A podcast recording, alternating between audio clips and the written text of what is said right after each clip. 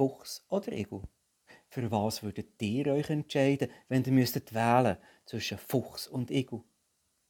Ja, ich weiß, das ist eine eigenartige Frage, aber sie begleitet mich, seit ich auf ein Zitat vom griechischen Philosoph Archilochos gestoßen bin. Er hat um 650 vor Christus gelebt. Er schreibt, der Fuchs weiß viele Dinge, der Igel weiß eine große Sache. Also, Fuchs oder Ego? Vom Fuchs kennen wir die Fabel vom Aesop. Eine Krähe hat ein Stück Käse gattert und hat sich jetzt auf einen Baum gesetzt, fürs zu fressen. Der Fuchs sieht es und ist ganz gierig danach. Und so fährt die Krähe an von umgarnen. Er lobt ihr elegantes Federkleid und bittet sie am Schluss, ihre wunderbare Stimme in einem Lied zu erklingen.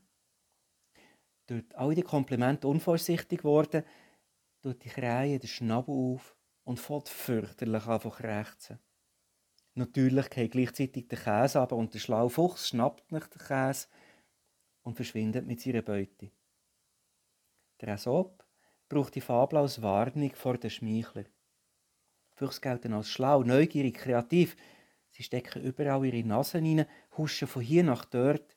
Sie sind geschickt, verstehen sich hervorragend, sich der Umgebung anzupassen, so dass man sie häufig gar nicht sieht. Füchse scheinen die besten Voraussetzungen zu haben, für in dieser Welt zu überleben. Ein bisschen schlitzohrig, schönes Aussehen, für andere damit beeindrucken und damit die Umgebung zu verführen. Also, Fuchs oder Ego? Ja, der Ego gilt zwar nicht so als intelligent und auch nicht als so schnell. Mit seinen kurzen Beinen kommt er scheinbar nicht recht vom Fleck. Und wenn Gefahr immer Verzug ist, dann steht er zuerst mal still und macht ein Kugeli und beobachtet die Situation. Durch das ist der Ego häufig unter die Räder gekommen. Und er weiß sich aber trotzdem durchaus helfen. Zum Beispiel, wie sie in den Märchen von den Brüdern Grimm vorkommt. Durch einen schlauen Trick gewinnt dort der langsame Ego sogar das Wettrennen gegen Has. Auch er hat durchaus seine hinterlistige Seite, auch wenn er nicht so schnell und so eindrücklich erscheint. Fuchs oder Ego? Was sollt ihr euch ändern dazu? Ich habe den Eindruck, unsere Welt heute die ist vor allem auf Füchse ausgerichtet. Sie, sie finden ihren Platz in der Gesellschaft. Die bisschen schlauen, die gut aussehenden, die, die es verstehen, ihr Umfeld zu beeindrucken. Auf die, die viel schlaue Weisheit von sich geben, unabhängig davon, ob sie nur einen Haufen wissen oder ob sie den ganzen Zusammenhang sehen. Ja, Fuchs oder Ego. Der, der einen Haufen kleine Einzelteile weiss. Oder der, der den Blick für das Ganze hat.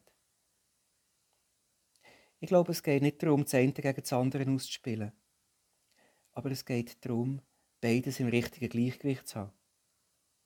Manchmal ist es gut, mit der Nase überall umzustöbern und die kleinen Details zu erkennen.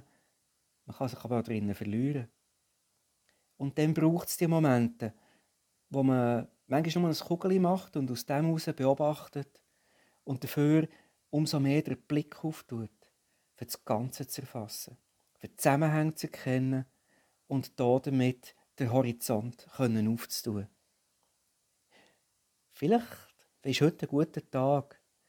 Entweder sich bewusst sein, wo dass ich mich im Kleinen verliere, oder mir wirklich auch die Zeit zu nehmen, den Blick aufzutun, den Horizont zu weiten und damit den Blick für die grosse Sache zu bekommen.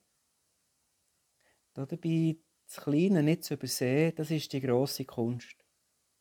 Im Kleinen den Blick für das Grosse nicht zu verlieren, das die andere. Die beiden miteinander in Einklang zu bringen, ich glaube, das ist echte Weisheit. Ich wünsche euch allen einen schönen Tag.